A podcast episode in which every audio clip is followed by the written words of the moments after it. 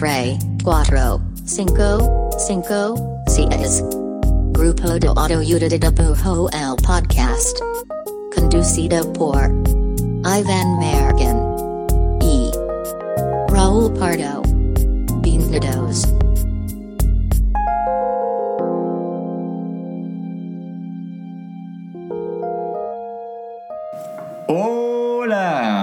Este es el podcast del grupo de autoayuda de dibujo. Mi nombre es Iván Mallorquín y me encuentro aquí al lado de el, el conejo malo, el Bad Bunny de Zapopan, Raúl Pardo. Ya lo habías dicho. ¿No es cierto? Sí. ¿No? No. ¿Sí? No sé. No sé. Me suena Pueden- bien Pueden cabrón. investigar en nuestros más de 50 episodios y minisodios. Pero, pero ¿cómo estás, Raúl? ¿Cómo, Estoy cómo- muy estás? bien, ¿Cómo muy acalorado. este? Siempre nos peleamos en verano porque yo odio el calor. Mallorquín ama el calor. Es Amo una iguana mazatleca. Este. Mallorquín es muy de calor y yo no puedo. Entonces, no somos tan compatibles en aspecto. Pero estoy muy bien. Estoy ¿Y muy escuchaste el nuevo disco de Bad Bunny? bien. Escuché el nuevo disco de Bad Bunny, me gustó. Todavía tengo que dar más vueltas. Lo he escuchado más una vez. ¿Cuál, O sea, es tu, al- cuál es tu canción favorita del nuevo disco de Bad Bunny? Mm, Ni me aprendí los nombres. Ok, ok. Pero ¿cuál dirías tú de las que no te? ¿Cómo va más o menos? No. Yeah, yeah, yeah, Ajá, empieza algo como. Oh, oh, cablón. Este. Un ah, saludo, un saludo a Benito. Tío que vi y que me quedé pensando. Tenía que ser más espontáneo, pero vi una nueva serie donde sales tú. Porque eres el Josh Brolin de Mazatlán. Ah, ok. ¿Sabes cuál digo? No, no sé. No, no me quedé pensando como todo. Este, no, güey, no sé cuál es. No me acuerdo ni cómo se llama la serie, pero está Ok. muy buena. Bueno, suena tan, Busquen tan una nueva memorable serie. como, como viviste. Si no conoces a, a Josh Brolin, búsquenlo por favor. Me cae muy Nunca- bien Josh Brolin, Es muy chido. Es chido. También acaba de salir en Hot Ones hace poquito. Pero bueno, fuera de que Josh Brolin es tu clon, versión adulta. Este. Quiero, quiero envejecer. Ojalá pueda envejecer la mitad de envejecida. De bien. De bien. perdón, perdón, Josh Brolin. No te hice, no te hice justicia. Bueno, para Venga. el episodio de hoy. ¿De qué se va a eh, tratar? Llevamos como un rato que no hacer un episodio. Bueno, no sé si los dos, pero yo lo he pensado, ¿no? Con. cre- creo que hay muchos como estos tips para ser buen ilustrador. Pero como que pocas veces me encuentro algunos que, ah, órale, como. Qué bueno Dijo está. algo chido, ajá, ¿no? Y me topé con esta. Es un artículo eh, que, escribe, que escribió Daniel Stoll, eh, que es un ilustrador editorial que ha hecho cosas muy como.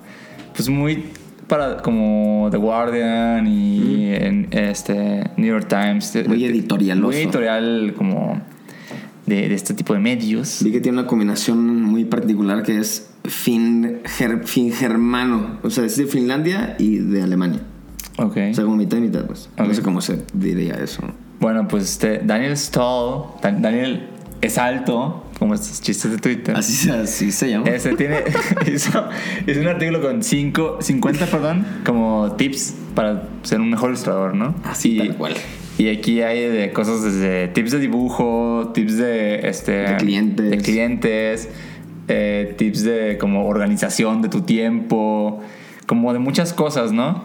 Eh, y está chida, pero como 50 pues son como Son muchas. varios, ¿no? Sí, son varios. Entonces, eh, elegimos nuestras 10 favoritas de, esta, de, de este listado. Ese es el top 10. Y vamos a hablar de estos 10 tips para ser un mejor ilustrador, según Daniel Stahl. Daniel Stoll. No sé si será Stoll o Stahl, no sé. Pues probablemente sí, ¿no? Si es como alemán y sí, Stolle. Suena más. Yo creo probablemente que sí es Es- más para allá. Sí, yo sí le digo. Muy Y bien. es eso, son 10 tips para ser un mejor ilustrador. O Tin, tin, ilustradora, tin, tin. Lo que tú seas. O ilustrador, ¿eh? Muy bien. Pues Va, vamos punto uno y número uno, ¿no? ¿Quieres empezar tú? No, arranca tú. ¿Paso yo? Por favor. Con permiso. Por favor. Muy bien, entonces el primer tip para hacer, hacer mejor ilustración. Olvídate del estilo. Esto. Ah, ¿qué has dicho, Daniel Stoll? what? Atrevido. ¿Stolle? Este, el estilo, ya, ya lo hemos cotorreado, es un tema recurrentemente, el estilo, la búsqueda del estilo, y, y no es recurrente de gratis, ¿no? Pues quizás como de las cosas que más, que más acongojan a uno cuando va empezando, o en, o en todos los puntos quizá del- de, como de la carrera, pero este, justo lo que plantea el Daniel es que es deja como de clavarte con el estilo, deja de jactarte con el, con el estilo. Es como, solo trabaja y el estilo de ahí va a salir. Que suena también muy de que, ay, Daniel, lo estás poniendo muy fácil, ¿no? Pero creo que justo el cotorreo es que el estilo, pues como que esa búsqueda inalcanzable del estilo puede llegarte a limitar más, puede llegarte a ponerte mucho más, este, en un campo más pequeño de terreno. Y como que solamente cuando logras qui- quitarte ese pinche necesidad de, de encontrarlo, es cuando lo encuentras más, ¿no? Parece como medio lección de, como de karate. Sí, es pero de- es cierto. Ajá.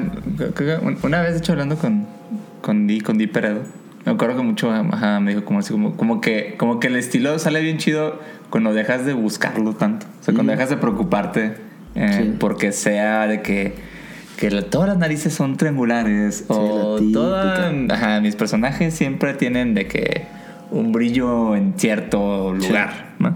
Entonces creo que creo que va más para allá y también, también, ah, justo ahorita que venía para acá estaba leyendo, creo que es un tweet de ¿Ibas leyendo en la patineta? no, porque venía en un Uber. Ah, es mucho, es mucho más sencillo leer cuando vienes sentadito en un Uber. Este, eh, pero vi en Twitter, ¿no? Pero era como esta idea de que mu- mu- mucha de la labor creativa es, es lo que, como lo que se requiere hacer más lo que tú quieres que suceda. O sea, como forzar, el estilo muchas veces es forzar que algo suceda, ¿no? Y no, y no tanto pensar en, en qué es lo que se requiere eh, para ese trabajo o qué es lo que los materiales te están como medio invitando a hacer, pues, ¿no? O qué es lo que te pidieron incluso, ¿no? Sí, Así sí, que te cual. pierdes nomás con el estilo. Sí, creo que muchas veces el estilo sí genera cierta fijación o, cier- o cier- o cierto forzar que algo pase cuando tal vez no es lo requerido, ¿no? Entonces creo que es bien chido también a veces olvidarlo y nada más ver, güey, ¿qué es lo que quiero expresar? ¿Qué es lo que quiero contar? ¿Qué es lo que se necesita comunicar? Y tal vez va más para allá eh, generar un estilo o una línea de trabajo sobre lo que va a pasar, ¿no? O que está pasando. Exacto. Y ya nomás ahí lo que dice, lo que recomienda Daniel es que en lugar de concentrar, de enfocarte como en, ay, ¿cuál es mi estilo? ¿Cuál es mi estilo? ¿Y cuál es mi estilo? Es más bien tú olvídate ese pensamiento, ponte a trabajar y como que sí ten un ojo analítico de tu trabajo y quizá ahí vas a encontrar ciertas cosas que te sirvan de semillitas para algo más en lugar de jactarte con el estilo. Pero bueno, punto número uno, olvídate del estilo. Forget Style con Daniel Stoll o Stoley. Stole. Eh, dice también autotip, el 2, bueno, 2 según nosotros. Este, recuerda que las herramientas digitales no son mágicas, no es magia, ¿no? Y por ahí tenemos un episodio que se llama ¿Qué bruches usas? Un gran episodio, un clásico. Me gusta la autorreferencia y el autolabo, ¿no? Es un- de lo mejor que hemos hecho. Pero es un buen episodio. Eh, y básicamente es, es eso, ¿no? Es como, que- creo que pasa mucho cuando, creo más cuando recién le entras a esto y como que piensas que, que los profesionales muy cabrón usan un brush mágico que tú no tienes y que por eso no puedes lograr esos resultados. Sí, tecnología high-tech inalcanzable O, para los ajá, o algún, alguna parte de su software es como que tú no lo has abierto, ¿no? O sea, algo pasa que hay algo en, en- en- en sus herramientas digitales que, que tú nomás no descifras y por eso es que no te sale. Y la verdad es que no, o sea, creo que los grandes autores solo logran transmitir eso, eso que los hace ellos a, a su Photoshop o a su Illustrator o a su Blender, ¿no? Entonces realmente eh, creo que algo chido de saber es que todos tenemos básicamente los mismos software. Casi todo el mundo trabaja con lo mismo. Es muy, es muy raro quien trabaje con software muy, muy particular, ¿no? Entonces eso es bueno de saber porque pues, realmente ahí igual la, la balanza. No importa realmente qué software tengas ni qué tablet tengas. Y, pero la otra realidad es que pues, importa bien lo que tú haces con eso, pues, ¿no? Claro, sí, la premisa es que nunca tu herramienta va a hacer que el trabajo sea más bueno.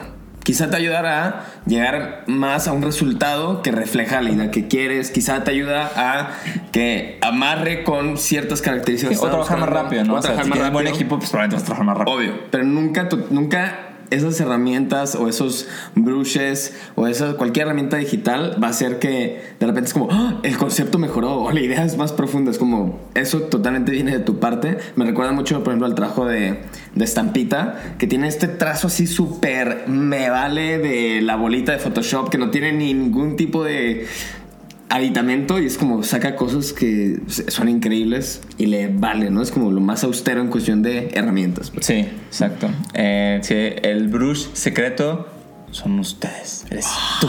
No mames. Regreso de explosión para decirles el punto número 3, que es ser realista con el tiempo.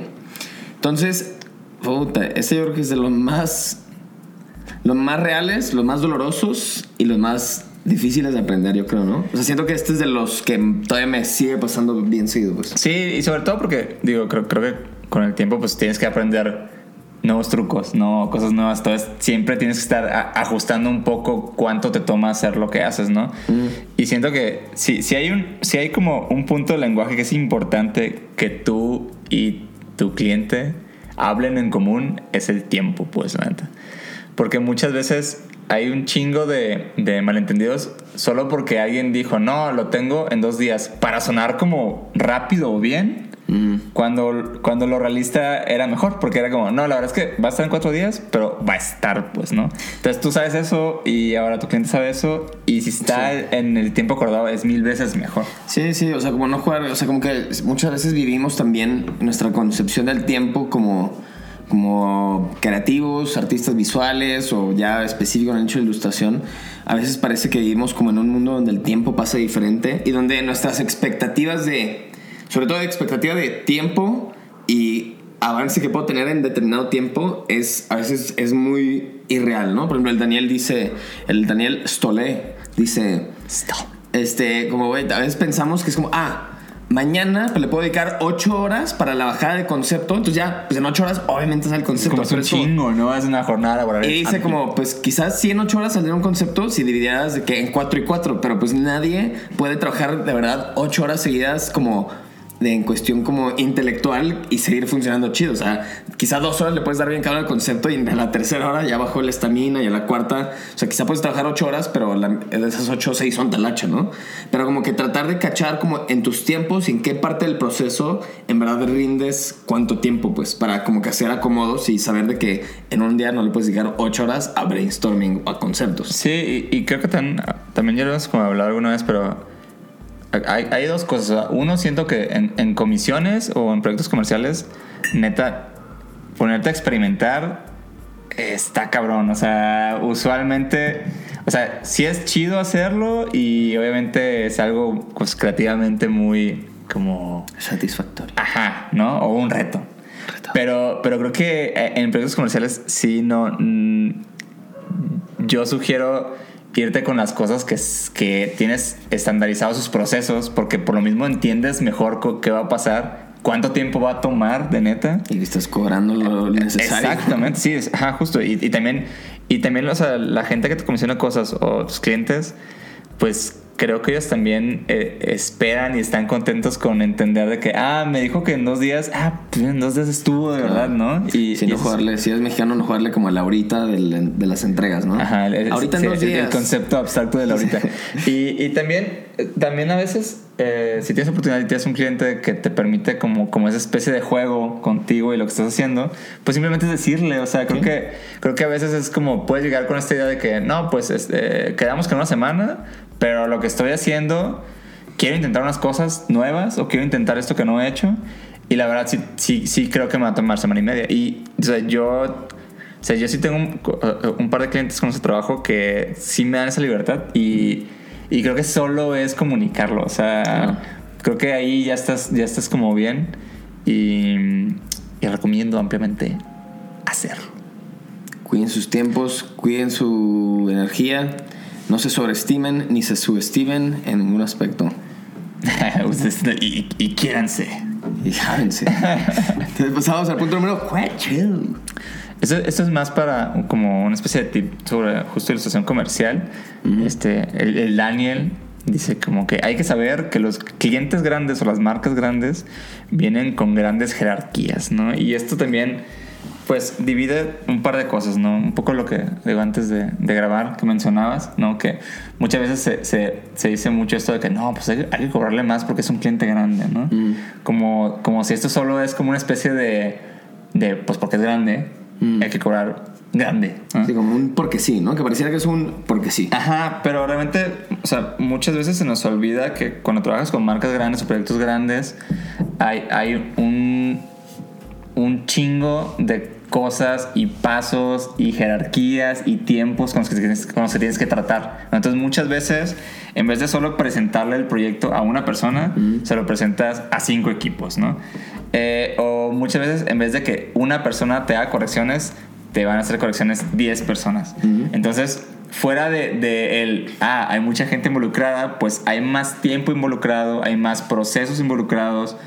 Eh, sí, requ- requiere más de ti. O sea, el trabajar con una marca grande, que es como esta fantasía que se tiene mucho de- de- del, del ilustrador o del diseñador, este, significa un chingo más de trabajo solo de logística, solo de mandar mail, solo de organización. Entonces, por eso es que pues deberías de considerar pues cobrar más.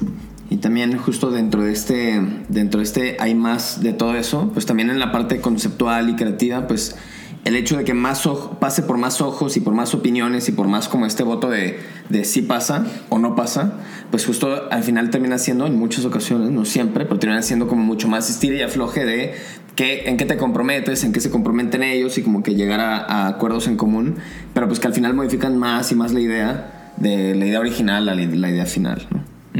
Y pues eso requiere energía. Y pues te cansa. Muy bien. Vamos al punto número 5. Uy, este me gusta mucho. Es muy sencillo, pero muy gran consejo. Dice, no le muestres tus malas ideas o las que tú consideras malas ideas al cliente. Pueden escogerlas. Se me hace un gran tip. Muy real. Lo aprendí a golpes. Creo que muchos lo aprendemos a golpes, pero como que hay esta noción que es como así medio de el arte del trap, del deal. Y es como, si le enseño la chida, una, dos, tres y una muy mala, obvio va a escoger como que la Sí, chida. como que está esa fórmula, ¿no? Dices, no, como que la mala idea va a ser ver aún mejor a la, No. a la gran idea, Sí, ¿no? Pero no es cierto, eso no Pero no pasa es así. cierto. Eso es, algo, eso es algo que, eso es algo que tú planteaste para ti en tu escenario, pero no para alguien que va a ver las propuestas, ¿no? Sí, justo porque en muchas ocasiones, pues, cliente, pues, es alguien que quizá ni siquiera, muy probablemente es alguien que no está en el, en el mundo visual o creativo, entonces como que asumir que su perspectiva, gustos y opiniones y análisis va a ser igual que el tuyo, pues es muy erróneo. Sí, o, o que entienda de, de la nada como que, ah, esta es la propuesta chida, esta es la no tan chida. Es como... Sí. Y, y la otra cosa también es que tienes que pensar que si, si alguien elige la idea que no te gusta a ti, Pues pues significa que ese proyecto que vas a desarrollar de ahora en adelante, Sí, que claro. luego se va a tu book, que luego, o sea, que se, se queda contigo, es la idea que tú sabías que era mala y pues la presentaste, ¿no? Sí, o que no te gustaba de plano, Sí. pues, o sea, igual y funcionaba y nomás no te gustaba y pues al final es como un... De hecho, ajá, creo que lo más redondo es decir, no presentas cosas que no te que gustan. no te gustan. Ajá. Pues ¿para qué? Ese día ni me explayaría mal, es un ¿para qué? Pero extrañamente pasa mucho, pues. Entonces es un gran tip. Sí. Bien. No, no, no sé, digo, si- ahorita que lo mencionas, no sé si sea. No sé si en las universidades alguna vez es como una técnica que te dicen, güey. No lo recuerdo, pues, pues no sé si no tiene algún profe que diga, y traten de, de tener una gran idea y una idea chafa, como no, no, no sé. Pues Pero más- es muy común, o sea. Me suena más como algo de marketing, como el típico caso de que no, en Starbucks te venden el grande y el chico y el del medio. Saben que nadie compra el del medio. Sí. Si alguien va a comprar el del medio, compra el grande. Lo Y por eso siempre dicen como que, y con cinco pesos más se vuelve más chingón. sí. Va, bueno. Otro, otro tip de Daniel Stoll. Stoll. Eh, dice, trata de encontrar inspiración y aspiración eh, no solo en la ilustración, sino también en cosas de afuera. Ese me gusta un chingo, diciendo que, que cuando, cuando te, te clavas en, en esto de, de ser ilustrador, ¿no? O, o- o en, en un rubro en particular de las artes creativas, como que primero quieres solo consumir directamente ese pedo, ¿no? Bien. Es como que soy ilustrador, entonces, güey, solo quiero ver ilustración. Y, y, y hasta, y hasta más esta revista. Ajá. O hasta más específico, ¿no? Como solo quiero ver ilustración, este, lowbrow, o solo quiero ver ilustración, este, totalmente así, este, turbo conceptual, ¿no? Entonces, o sea, lo entiendo porque en- entiendo que cuando arranques busques ser inmersivo y está chido porque sí, como que meterte así eh, tan cabrón sí genera en ti como cierto nivel de, de, de focus, ¿no? Y está bien. Y también de conocimiento de tu área. pues. Pero sí creo que, que usualmente, por lo menos a los artistas que me gustan mucho a mí o los ilustradores que me gustan mucho a mí, suelen, suelen tener un poco de otra cosa. O sea, sí son ilustradores, pero es como, güey, les vienen mucho del cómic. O sí es ilustrador, pero el- este, lleva un chingo haciendo música. O es ilustrador, pero eh, no sé, ¿no? Como, creo que, creo que, por ejemplo, en el arte conceptual pasa un chingo, ¿no? Que es como, es un artista conceptual. Ah, sí, pero solía ser este, dentista y ahora su arte tiene un chingo de cosas de dientes. O, o solía. No sé, ¿no? O como, creo que. No sé, o sea, que toman experiencias de vida de otro rubro De totalmente. O sea, que eh, tal vez hasta ajeno al, al arte en sí. Y, y logran como meterlo en eso que están haciendo y en eso generan como, un- como una visión única. Entonces creo que un ilustrador que se que tome algo de, de otra disciplina o de otra vivencia eh, vuelve vuelve su vuelve lo que hace mucho más particular y por tanto lo vuelve más interesante. Es mucho, justo decir eso, que es mucho más interesante. Y, y sí, creo que justo Daniel seguro siento, lo siento, puedo sentir que se refiere sobre todo a ese tipo de, de, de lugares que no son artísticos. O sea, como de, porque a ver, probablemente si en tu día vas al parque, probablemente si en tu día quizá vas al teatro o vas a lo que quieras, ¿no? O ves partidos de X cosas, sí, pero el punto es como como sí buscar, como activamente buscar inspiración en otros lados que no sean como tus lugares comunes de, arte, pues. Porque pues vivirlos es una cosa, pero como buscar inspiración creo que ahí es donde está la palabra clave de, ah, no mames, nunca me había fijado que en pinche, en el teatro, este tipo de cosas que hacen con la escenografía, de alguna manera se pueden traducir a como pienso a las profundidades de mi ilustración, no sé, estoy ya choreando, ¿no? Pero como que justo sí buscar como ciertas joyitas, ciertas cositas o ciertos triggers de otras, lo que dices, otras disciplinas, otros ambientes o otras cosas que no tengan ni que ver, pues. Sí, aparte creo, que es una gran forma de generar imaginario. Por Eva Guachi corriendo a, a- a buscar que ama. Este, creo que es, una, es una gran forma de, de generar como, como imaginario, así que, que esté arraigado a algo que tú amas o, a- o algo que alguna vez hiciste. Sí. ¿no? Creo, creo que hay estos eh, artistas Sí. que realmente hacen cosas que dices, güey, porque siempre dibuja este, esa manzana, ¿no? Y resulta que no, esa manzana, este, cuando yo solía trabajar en un puesto, cosas así. Sí, ¿no? sí. Y creo que es una, es una muy buena forma de, de enriquecer lo que haces. ¿Qué tiene Guachi? Nuestra querida Guachi se volvió loca. Guachi está muy emocionada, entonces tiene un rush de emoción. Este, bueno, punto número 7. Como En este dice, este me gusta mucho porque es algo que creo que mucha gente no piensa que es algo que se puede desarrollar, pero lo que dice Daniel Stoller es el, el este, ¿cómo se dice? La atención y la concentración es algo que se puede entrenar. Y eso me gustó un chorro porque neta... Sí, porque pues, parece contraintuitivo, ¿no? Ajá, no- justo. Y ahí creo que hay muchas personas que piensan que es como, chales, que yo no puedo poner atención a algo por más de dos horas. O, ah, es que soy bien disperso. Y, y va, obviamente hay gente que es más dispersa que otras. Pero definitivamente el poder concentrarte en hacer como una cosa así de que va.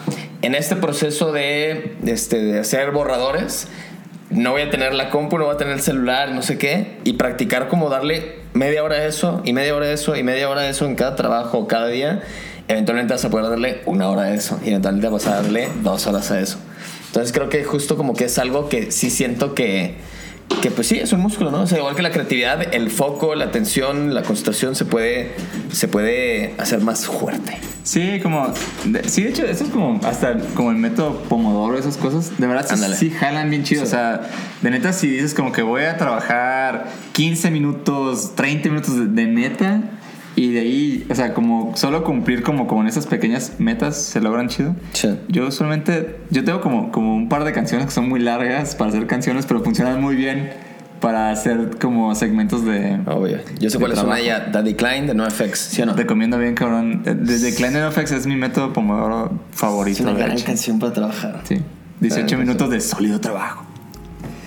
Eh, bueno, entonces yo sigo con el 8. Punto número Este es un gran tip de composición, ¿no? Como que luego siento que, que muchas veces cuando te enseñan composición su- suele ser todo tan, tan académico o no sé, así como... ter- termina siendo como muy como amplio, ¿no? Sí. Este es un pequeño pro tip. Ajá, este es un buen tip del Daniel eh, que dice, no siempre tienes que dibujar todo en el centro de la imagen, ¿no? Este, eso, es- eso es bien cierto, o sea, es como, creo que tenemos esta idea de que siempre como lo simétrico o lo focal, como que siempre, siempre, siempre va a funcionar y pues tiene, tiene un porqué. Pero muchas veces por fines tal vez de, de ser un poquito más este, dinámicos o más poéticos o más interesantes, pues, pues dibuja por ahí, güey, y ver qué pasa, ¿no? Es como, este tip cuando lo escuché, güey, me, me recuerda mucho también cuando, cuando, cuando te dicen, cuando estudias dibujo, ¿no? De que, güey, como que el horizonte no tiene que ir al- al- con el, con el- en el medio exacto de todo el cuadro, ¿no? Sí. Como que dices, güey, cierto, o sea, como que en la vida no pasa eso, pues, siento, y siento que esto nos pasa sobre todo a quienes dibujamos. Eh, a quienes dibujamos mucho personaje. O sea, como que. Pensando esto que es algo que nos pasa bien, cabrón, la gente que dibujamos personaje, porque es como. Siempre queremos presentar como el personaje o la escena en el centro, como si fuera. O- siempre o- como o- si fuera una tarea, pues. Sí, o como que también sentimos este pedo de que, güey, el, el, el que vean que dibujé todo el centro y con, y con aire simétrico habla muy bien de mí como dibujante. Sí. O sea, como, ah, como tiene mucho control de- Sí. del área, no sé. Y este, y sí, definitivamente hay mil razones digo, en, en composición, creo que hasta da para un capítulo entero en eso, pero justo esto Y, que y decías. es, no, y es normal, te- a mí pasa todo el tiempo. Siempre, como tú, como que creo que cuando haces personajes, Claro, como que lo presento al centro se ve chido. Sí, sí, porque justo le quieres dar como el spotlight, ¿no? El Ajá. protagonismo. Pero justo, por ejemplo, alguien que creo que hace muy bien esto en ilustraciones de personajes bien sencillas, no escenarios bien locos de composición, bien sencillas, pero que funcionan no céntricamente, Sí. es este Tim Peacock, que justo es como puede tener un sofá y un personaje como salido del sofá tirado, pero queda en la esquina el dibujo. Y como son detallitos que hasta para el, el estilo de lo que quiere, o el mood de lo que quiere decir, o de que como hasta el storytelling, como que funciona muy bien no ser céntrico, ¿no? Como que Sí. es lo con, céntrico es lo obvio, pues. Sí, de hecho creo que es un buen ejercicio que los invito a hacer y yo también voy a hacer. Vamos a, vamos a no dibujar. ¿Qué invitamos. pasa si no dibujamos en el centro? Olvidemos el centro. No hay. Descentrifiquémonos. punto, punto número 9. Dice, el titular puede cambiar en cualquier momento. Así que no bases tu idea o no dependas tu idea del titular. Por el titular se refiere a como no, él es ilustración editorial, entonces se refiere más Este es, como un, este cuando- es un tip muy de ilustración editorial. o de Exacto, spot sí. illustration. Ándale. Si es muy de ilustración editorial, que es cuando te piden, este, aquí en este caso se referencia al titular, que si tienes que dibujar una ilustración para un artículo o una revista, ¿no? Y el artículo de la revista, eh, justo antes de grabar el episodio, me decía como, si el artículo de la revista es como de que los edificios de la ciudad están en fuego, porque habla sobre una ciudad muy caliente, pues dice como, no te vayas, que tu idea, tu bajada creativa y conceptual sea literal ilustrar eso, ¿no? Porque pues justo si en, el, en las ediciones, que siempre hay ediciones, cambiara algo del titular, algo de, de eso que hiciera que tu ilustración y ahora la nueva idea o la nueva premisa pues, se desincronizaran, pues ahí se te cae todo el changarro. Sí, pues. no, y, y también creo que mucho esto es como no, no, no, amarrar tu dibujo tanto como al, al, al- al, fraseo del titular, ¿no? Porque, ajá, por ejemplo, en este ejemplo, ¿no? Tienes que es la, la ciudad está en fuego y tú haces, tú visualizas literal las palabras. Pues tienes un pedo porque si, si en el artículo luego baja el tono de lo que se está haciendo y solo fue una propuesta y realmente este, el, el, el titular termina siendo solo como que hace mucho calor en la ciudad. Como que un edificio en fuego es como, es demasiado, ¿no? Es como, te estás exagerando. Entonces, La ciudad está moderadamente Ajá, cálida. Hace calorcito. Eh, y, pero también aquí es, es interesante porque creo, creo que ahí es donde la ilustración editorial debe de aportar, ¿no? Porque, o sea, el titular de alguna forma está haciendo su trabajo, pero entonces tu dibujo debería ser tu trabajo, o sea, no, no necesariamente debería de subirse a lo que ya está como escrito, pues, ¿no? Sí. Deberías de ser un poco más conceptual, pero, o sea, pero creo, creo que es una buena forma de, de tratar de, de no como arraigarte al titular y tú buscar cómo tú aportas con lo que estás haciendo. Sí, e- eso que decir me gusta mucho porque fuera de que este sea un consejo práctico de que, ay, que no, este, literalmente te cambien el titular, entonces la ilustración no funciona para el titular, o sea, eso sí puede pasar, pero justo el consejo es, ve más allá de lo que te están dando literal y como que justo trata de trabajar conceptos que, que funcionan más como algo que construye con la idea, que Exacto. construye la Sí, idea. Que, que sume a, a todo el artículo, pues. Y ¿no? entonces justo es como, pues sí, o sea, es como la ilustración no como un adorno que solamente acompaña lo literal, sino que justo puede aportar, puede crecer la idea, puede hacer este, ver como las complejidades o matices de una idea. Entonces como que te obliga a hacer pues mucho más, a hacer un- una labor conceptual más interesante y menos superficial. Sí, está, está este también como tip de, de ilustración editorial que me gusta mucho, que es como, si ya está dicho, pues no lo vuelvas a decir con dibujo. O sea, si ya, si ya está Ándale. escrito en Sí, sí, algún sí. lado, ¿para qué lo vuelves a decir, no? Dibujado. Y justo las cosas que no, que no se han dicho en, en- en el texto o en, o en- el libro o lo que estés haciendo, es donde hay más área de oportunidad para, para sumar y construir dibujando, pues, ¿no? Exacto. Entonces deberías de enfocarte justo ahí en lo que, lo que no se dice, lo que no se ve, como visualizar. Lo que no se ve es lo que, ¿cómo va el dicho? Josh Brolin. lo que no se ve, Josh Brolin. Hay un dicho ahí. Y último, último tip del Daniel. Último tip. mucho. Dice, tú puedes aprender algo de quien sea que esté dibujando. Y esto es bien chido y es bien cierto, ¿no? Como creo que muchas veces queremos como solo ver, por ejemplo, me pasa en YouTube, ¿no? Que veo tutoriales o que veo este, cuando alguien no está dibujando pues busco a los autores que me gustan un chingo, ¿no? Para ver cómo dibujan y para ver cómo qué hacen y así. Pero la verdad es que creo que he aprendido un chingo, un chingo de solo estar de que en una mesa con dibujantes varios, que no fue de que yo fui como ah, quisiera ver cómo dibuja esta persona, ¿no? Incluso gente que tampoco es como en sí artista o dibujante o ilustrador. Este, creo que el, el, el ver dibujar a alguien es, es de las cosas que más te va a dejar este conocimiento sobre el dibujo, ¿no? Creo que, o sea, cuando nos ha pasado que, que van eh, autores que nos gustan o gente que dibuja muy chido y los vemos trabajar, o sea, aprendes un chingo nomás de ver cómo hacen lo que hacen. Sí. pues. Sí, la verdad es que justo como que dejar de ver a, a los artistas y su trabajo como, ah, es alguien que hace esto o es alguien que hace el otro y como que nomás tratar de verlo con un lente de que, ah, todos están haciendo creatividad, como que bajo ese lente puedes sacar pues aprendizajes de procesos creativos de cada quien. Sí, lo otra en el, en el minisodio, hace como dos minisodios, un- un- uno que hice yo, que, que fue sobre, sobre por, qué, por qué no puedo dibujar todo, o sea, por qué no puedo dibujar todo lo que debería saber dibujar. Este, no, no, lo, no lo terminé grabando, pero en los artículos que, que investigué, había un artículo interesante que decía de cómo eh, mucho del aprendizaje de dibujar como que es totalmente perceptivo, o sea, como si tú ves cómo alguien dibujó algo, se te queda muy cabrón. Y si, o sea, solo de estar viendo gente dibujar o dibujos, o, de tú, o incluso tú visualizarte dibujando algo, eh, es, es muy parecido al acto de estar dibujando. O sea, en, en cuanto a lo que te deja a ti Sí. de aprendizaje Sí, y que sí, sí, después sí, sí. puedes como aprender. Digo, que después puedes como dibujar, pues así. Sí. O sea, como que sí puedes de que ponerte así y pensar, "Mm, eso se dibujaría así, y eso suma un chingo a, como, a qué tan bueno eres para dibujar después otra cosa. Está bueno. Sí, está loco. Igual luego da para un minisodio más. Mm, Puede ser. Mm, Mm, solo solo sabremos en el futuro. Este, bueno, estos son los 10, nuestros 10 tips favoritos de los 50 que tiene Daniel Stowe. Vamos a dejar el link, obviamente, en Vamos a los poner el link YouTubes. ahí en, en para el que lo puedan YouTube si checar. quieren ver todos, todos los tips del Daniel. Eh, ¿Y qué más? Y pues podemos pasar a la sección. Ah, claro. bueno, eh, ¿Qué más se te se ofrece? me olvidó, totalmente se me olvidó. Eh, bueno, sigue nuestra muy justa sección con la que cerramos eh, los episodios de Link de amigos, la sección.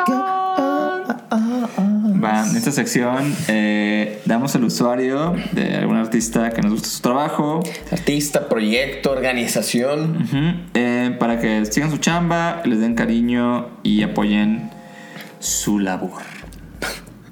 Su labor ¿Quién de es, Dios. quién es tu link de amigos? Mi link de amigos de este episodio va para Jimena Estivalis. Este, Jimena, si no conocen su trabajo, bueno, aquí está el link, obviamente, en nuestra, arriba de nuestras cabezas. El trabajo de Jimena, pensé en ella para este episodio porque, digo, si bien los 10 tips que dijimos están bastante campechaneados, como que estaba pensando en este, en este tip de, como del, de las ideas, de los conceptos, de no ser literal como con los titulares y así. Y Jimena como que sea, a- aparte que tiene un trabajo muy, muy interesante y muy... Como que es un trabajo que por un lado es muy fresco en el mundo de ilustración, pero por el otro lado tiene aires de tradición de alguna manera. No sé, como que se siente muy, muy primitivo. No sé si la palabra es primitivo. No sé, algo tiene el trabajo de Jimena Stiglitz. Usted véalo y será juez. Es muy chido porque es, es que es como, Tiene algo de. como muy de, artístico. O Sí. sea, sí, no sé, tiene mucha esencia. Si no lo puedo escribir, es tan bueno que no lo puedo escribir. Pero bueno, el punto es que se me hace que es alguien que justo no juega con la literalidad y que a la hora de que veo cosas que hace para ilustraciones comerciales que sí tienen que ver con un tema o Sí. con una premisa y así, como que digo, yo nunca hubiera llegado a esta solución. Y no sé cómo llegó, peor, o sea, peor, peor aún, no sé cómo llegó a esta solución, no sé, no se me ocurre. Entonces como que me intrigan sus procesos. Sí, también tiene eso que como cuando ves como, como spot illustrations o como, como viñetas de ella, como que parecen piezas completísimas, ¿no? O sea, como que esto podría ser que... Todo puede ser un cuadro. Sí, Sí, todo- todo puede estar enmarcado Ajá. en una galería. Es como, Sí. sí. es como tan completo en sus conceptos que se siente así, sí, súper concreto, ¿no? Sí, sí, chido. Un shout out para la querida Jimena. Va, eh, mi va para Estampita, porque la mencionaste hace rato, ¿no?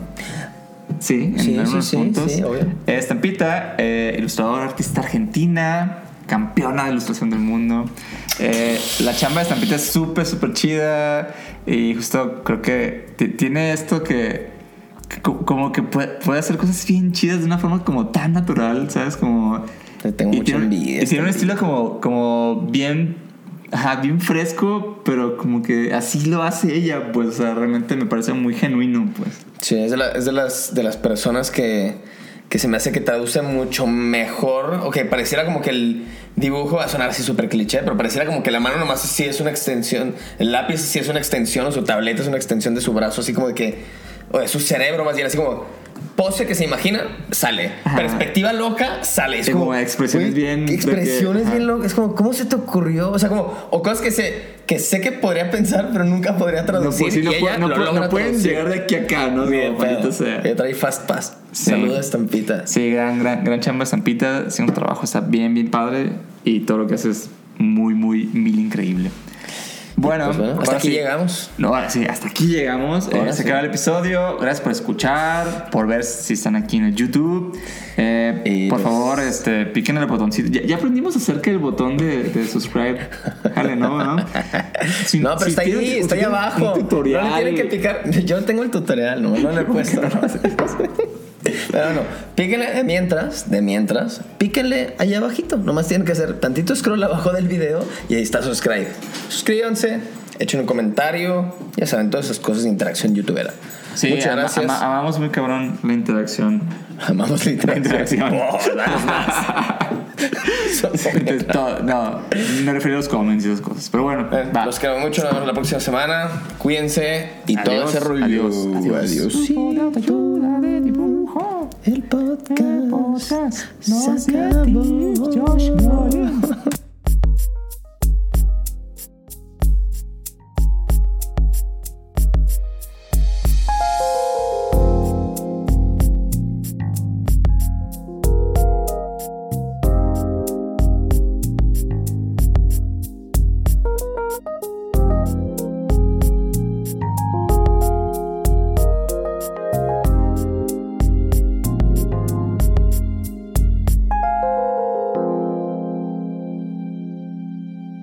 El Podcast. Las películas nos permiten conversar de todos los temas con todo el mundo. Cine Garage es el mejor podcast para escuchar y disfrutar el cine. Yo soy Eric Estrada y te invito a ser parte de Cine Garage en esta temporada de premios. Suscríbete en cualquier lugar donde escuches tus podcasts. Sonoro, las mejores historias en audio.